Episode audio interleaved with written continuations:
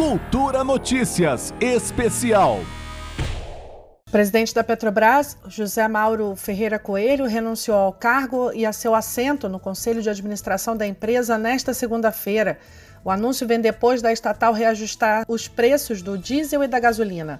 A saída de José Mauro Coelho foi informada durante reunião da diretoria.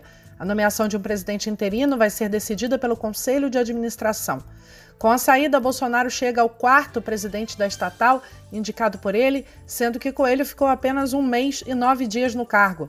Na sexta-feira, a estatal aumentou em 5,18% o preço da gasolina vendida às distribuidoras.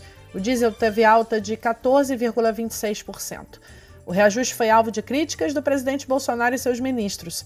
Bolsonaro chegou a dizer que vai propor, junto ao presidente da Câmara, Arthur Lira, a formação de uma CPI para investigar o presidente, os diretores e os conselhos administrativo e fiscal da estatal, que soou estranho, já que o próprio presidente é o controlador majoritário da Petrobras. A alta dos combustíveis e as tentativas de frear os preços viraram uma guerra eleitoral ideológica para vencer a disputa pelo Planalto em 2 de outubro. A inflação no Brasil já está na casa dos 11% ao ano. Bolsonaro, Lira e outros do campo governista sabem que o estrago no bolso dos mais pobres já está feito.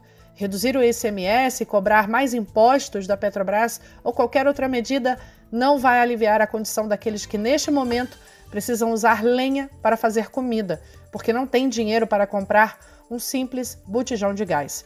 No eleitorado brasileiro, 46% estão com renda familiar de até dois salários mínimos. E são esses mais pobres que vão decidir a eleição presidencial. Juliana Medeiros, para a Cultura FM. Cultura Notícias Especial.